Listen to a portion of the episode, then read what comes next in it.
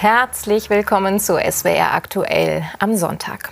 Kaiserslautern hat gewählt. Beate Kimmel von der SPD ist die neue und erste Oberbürgermeisterin der Stadt. Sie konnte sich in der Stichwahl heute gegen Anja Pfeiffer von der CDU durchsetzen. Der Blick auf die Zahlen. Nach Auszählung aller Stimmbezirke kommt Beate Kimmel von der SPD auf 62,26 Prozent der Stimmen. Anja Pfeiffer von der CDU erhält 37,74 Prozent. Großer Jubel um Beate Kimmel im Rathaus in Kaiserslautern. Die SPD-Politikerin ließ sich für ihren Wahlsieg gebührend feiern. Sie wird Nachfolgerin ihres Parteifreunds Klaus Weichel. Er war nach 16 Jahren im Amt aus Altersgründen nicht mehr angetreten. Meine Kollegin Sandra Bieger ist für uns im Rathaus in Kaiserslautern bei der Wahlparty. Ein relativ deutliches Ergebnis also für Beate Kimmel. Wie wurde das aufgenommen? Natürlich mit großem Jubel und großer Freude im Lager von und in der Familie von Beate Kimmel. Bei äh, Anja Pfeiffer und bei ihren Parteifreunden gab es natürlich naturgemäß längere Gesichter, aber ähm, letztlich steht man jetzt hier zusammen, auch über Parteigrenzen hinweg. Neben mir ist jetzt Beate Kimmel. Frau Kimmel, Sie haben mit großem Vorsprung gewonnen. Wie fühlt sich's an? Wie viele Tonnen Felsbrocken sind von ihrem Herzen gefallen? Ich bin einfach unfassbar dankbar und glücklich. Also es ist so eine Ehre, die allererste Oberbürgermeisterin in meiner Geburts- und Heimatstadt sein zu dürfen. Ich danke allen Wählerinnen und Wählern. Also ich bin heute Abend sehr, sehr, sehr, sehr glücklich. Kleiner Wermutstropfen, Wahlbeteiligung 27,5 Prozent, rund sehr niedrig, noch niedriger als beim ersten Wahlgang. Macht Ihnen das Sorgen? Also tatsächlich ja. Es ist natürlich so, dass eine breite Legitimation einfach irgendwie was Komfortables ist und ich wünsche mir einfach auch mehr Dialog mit den Bürgerinnen und Bürgern. Ich glaube, dass wir einfach gut geworben haben. Es haben viele Medien haben ja Podiumsdiskussionen angeboten. Also man konnte sich wirklich ein gutes Bild machen und es ist einfach schade, dass die Menschen kein gutes Gespür dafür haben, dass bei der Urwahl ihre Stimme wirklich eins zu eins zählt. Also ich glaube, da müssen wir weiter für werben. Noch bleiben Sie jetzt erstmal Bürgermeisterin. Oberbürgermeisterin sind Sie dann ab dem 1.9. Was wollen Sie als erstes angehen? Ja, ich glaube, ich, ich habe jetzt wiederum das Privileg, dass ich als Bürgermeisterin einfach schon ziemlich viel äh, direkt auch angehen kann, dass ich den Schwung aus dieser Wahl schon mitnehmen kann. Natürlich nicht in die ähm, Zuständigkeiten von Klaus Weichel, unserem amtierenden Oberbürgermeister, eingreifen möchte, aber mit dieser Legitimation tatsächlich den Bürgerdialog noch intensivieren möchte. Und von daher werde ich nicht warten bis zum 1. September, sondern jetzt in den nächsten Wochen schon direkt die ersten Aufgaben Aufgaben auch angehen. Dann vielen Dank und hier im Rathausfoyer wird noch weiter gefeiert und wir geben zurück nach Mainz. Danke nach Kaiserslautern für diese Live-Eindrücke. Ein Schaden in Millionenhöhe, der barocke Hochaltar und andere Kunstschätze wohl für immer zerstört. Der mutmaßliche Brandanschlag auf die katholische Kirche in Wissen vor zwei Wochen hat die Menschen im Ort schockiert und darüber hinaus. Der für die Kirchengemeinde zuständige Kardinal Wölki kam heute zu einer Messe, um seine Anteilnahme zum Ausdruck zu bringen. Eigentlich sollte sich heute alles um die schwer beschädigte Kirche in Wissen drehen. Beim Ausweichsgottesdienst in Schönstein stand allerdings er im Fokus, Kardinal Wölki.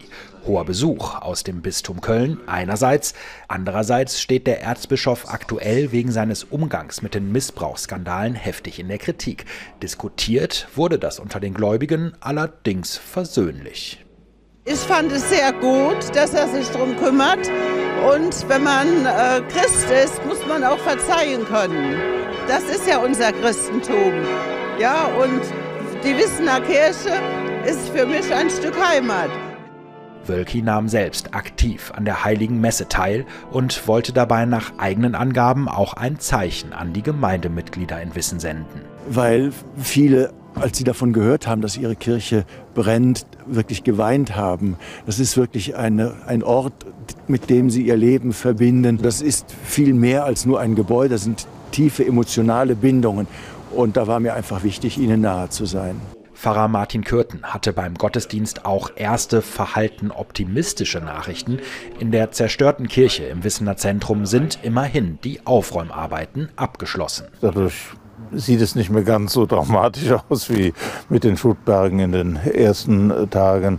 Trotzdem ist es immer noch wieder erschütternd, wenn man reinkommt. Die Reinigungsfirma wird in äh, der neuen Woche jetzt die Bänke aus der Kirche transportieren, damit ein durchgehendes Gerüst aufgebaut werden kann. Unter anderem die früher so prächtigen Fresken können erst dann von Gutachtern richtig besichtigt werden und erst dann kann der wahre Schaden wirklich abgeschätzt werden. Er gilt als eine der wichtigsten Auszeichnungen des Kabaretts, der Deutsche Kleinkunstpreis. Heute Abend um 20 Uhr wird er in Mainz verliehen. Genau genommen ist es nicht ein Preis, sondern mehrere Preise in Kategorien wie Kleinkunst, Musik oder auch Stand-up-Comedy. Einige der ausgezeichneten Künstlerinnen und Künstler stellen wir Ihnen vor. Kennen Sie eigentlich diesen schönen Spruch, Männer machen Karriere, Frauen machen Diät? Der Kabarettistin Annie Hartmann wird ein brillanter Verstand und eine scharfe Zunge attestiert. Gute Voraussetzungen für politische Satire in Reinkultur. Die Jury für den Deutschen Kleinkunstpreis sieht die Kölnerin ganz klar auf Platz 1 in der Sparte Kabarett. Gut, irgendwann hat mir wer einen Tipp gegeben und dann musste ich auf dieser Seite vom Impfzentrum nur ganz nach unten scrollen, da auf den Link drücken, dann auf der nächsten Seite wieder ganz nach unten scrollen, da auf den Link drücken, dann auf der nächsten Seite wieder ganz nach unten scrollen, auf den Link drücken. Ungelogen sechsmal ganz nach unten scrollen, auf den nächsten Link drücken und schon stand ich auf der Springerliste. So schnell ging das. Sie ist die prominenteste Preisträgerin. Caroline Kebekus gewinnt in der Sparte Stand-up Comedy passend angezogen, auch bei der Gartenarbeit auf dem Trump-Sitzrasenmäher mit 300 PS V8-Motor. Ah! Und wenn Sie jetzt bestellen... Tiefgründiger Humor und klare Haltung, das muss belohnt werden. Designte Sturmgewehr aus purem Gold. Ideal für die Mexikanerjagd im Frühling. Danger Dan singt und spielt Klavier. Dabei wechselt er spielerisch zwischen Rap und Chanson hin und her.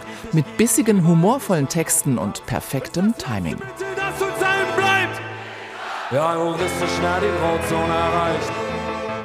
Er ist zwar nicht der Beste am Klavier, aber der leidenschaftlichste. Dafür gibt's den Deutschen Kleinkunstpreis in der Kategorie Musik.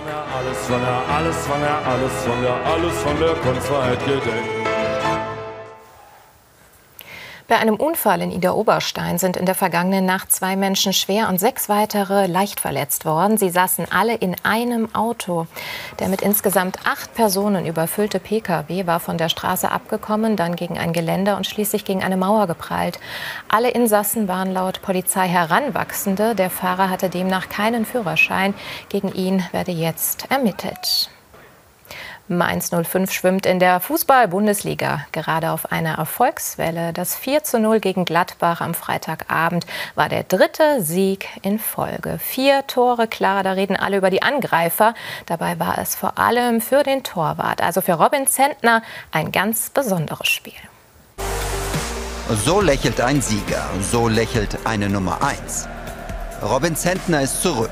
4 zu 0 Sieg gegen Gladbach. Top-Leistung, Top-Abend. Es war jetzt auch nicht mein Abend. Ich glaube, da waren äh, andere, die heute mit ihren Toren und ihren Offensivaktionen mehr dafür sorgen konnten. Aber ähm, ich habe mich gut gefühlt. Robin Zentner hat großen Anteil daran, dass die Mainzer so erfolgreich sind gegen Gladbach. Wenn es gefährlich wird, ist er da. Der 28-Jährige beweist, warum er zurück im Team ist. Nach Rückenproblemen ist Zentner wieder voll belastbar. Finn Dahm hat ihn sechs Partien hervorragend vertreten. Beide haben die Woche gut gearbeitet. Torwarttrainer Kunert spricht von einem Segen, zwei so starke Spieler zu haben. Die Entscheidung fiel dann auf Robin Zentner. Besonders ist erstmal seine Power, seine Athletik, seine Dynamik. Und, und ja, er kommt halt an, auch an Bälle ran. Äh, ja, die hält auch nicht jeder. Also der hat so viele Stärken, ich kann sie gar nicht da aufzählen. Hinten zu null dank Zentner und starker Defensive und vorne wirbelte die Offensive. Jae-Sung Lee ist in der Form seines Lebens. Markus Ingwertsen hat auch schon acht Saisontore. Und dann gibt es zwei Torpremieren von Ludovic Ajort und vom erst 17-jährigen Nelson Viper. Starker Auftritt der Mainzer, dritter Sieg in Folge ja, das ist ein Entwicklungsschritt, aber der ist auch nur einer, wenn er beibehalten wird. Also äh, der bringt uns nicht viel, wenn wir im nächsten Spiel ähm, ja, wieder, wieder weniger machen. Dass das nicht passiert, dafür will Robin Zentner sorgen. Jetzt wieder als klare Nummer 1. viel Jubel auch auf dem Betzenberg. Nach zuletzt zwei Niederlagen hat der FCK gestern wieder gewonnen. 3 zu 1 gegen Fürth. Vor allem dank Terence Boyd. Gegen Fürth machte er sein elftes Saisontor. Der Deutsch-Amerikaner ist längst ein Fanliebling, für den manch einer sogar richtig Geld hinblättert. Ein Trikot von Terence Boyd wird versteigert in Hohenecken bei Kaiserslautern am Rande des Benefizspiels zugunsten der Erdbebenopfer in der Türkei und Syrien. 400 Euro ist es einem Vater wert für seinen Sohn. Der Stürmer steht hoch im Kurs bei den Fans und auf dem grünen Rasen. Denn Terence Boyd war auch gestern gegen Fürth der Mann des Tages auf dem Betzenberg. Sein Tor zum 1 zu 0 versetzt die Massen in Ekstase. Und Boyd, der freut sich über die Wertschätzung.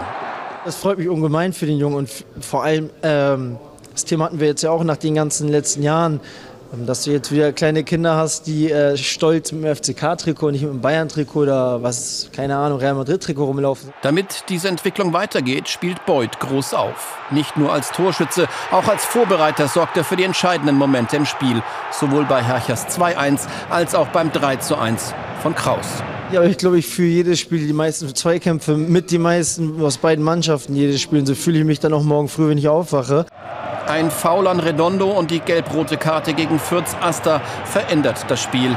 Denn nach der Pause trumpfen die Fürther groß auf. Zwischenzeitlich gelingt ihnen der Ausgleich.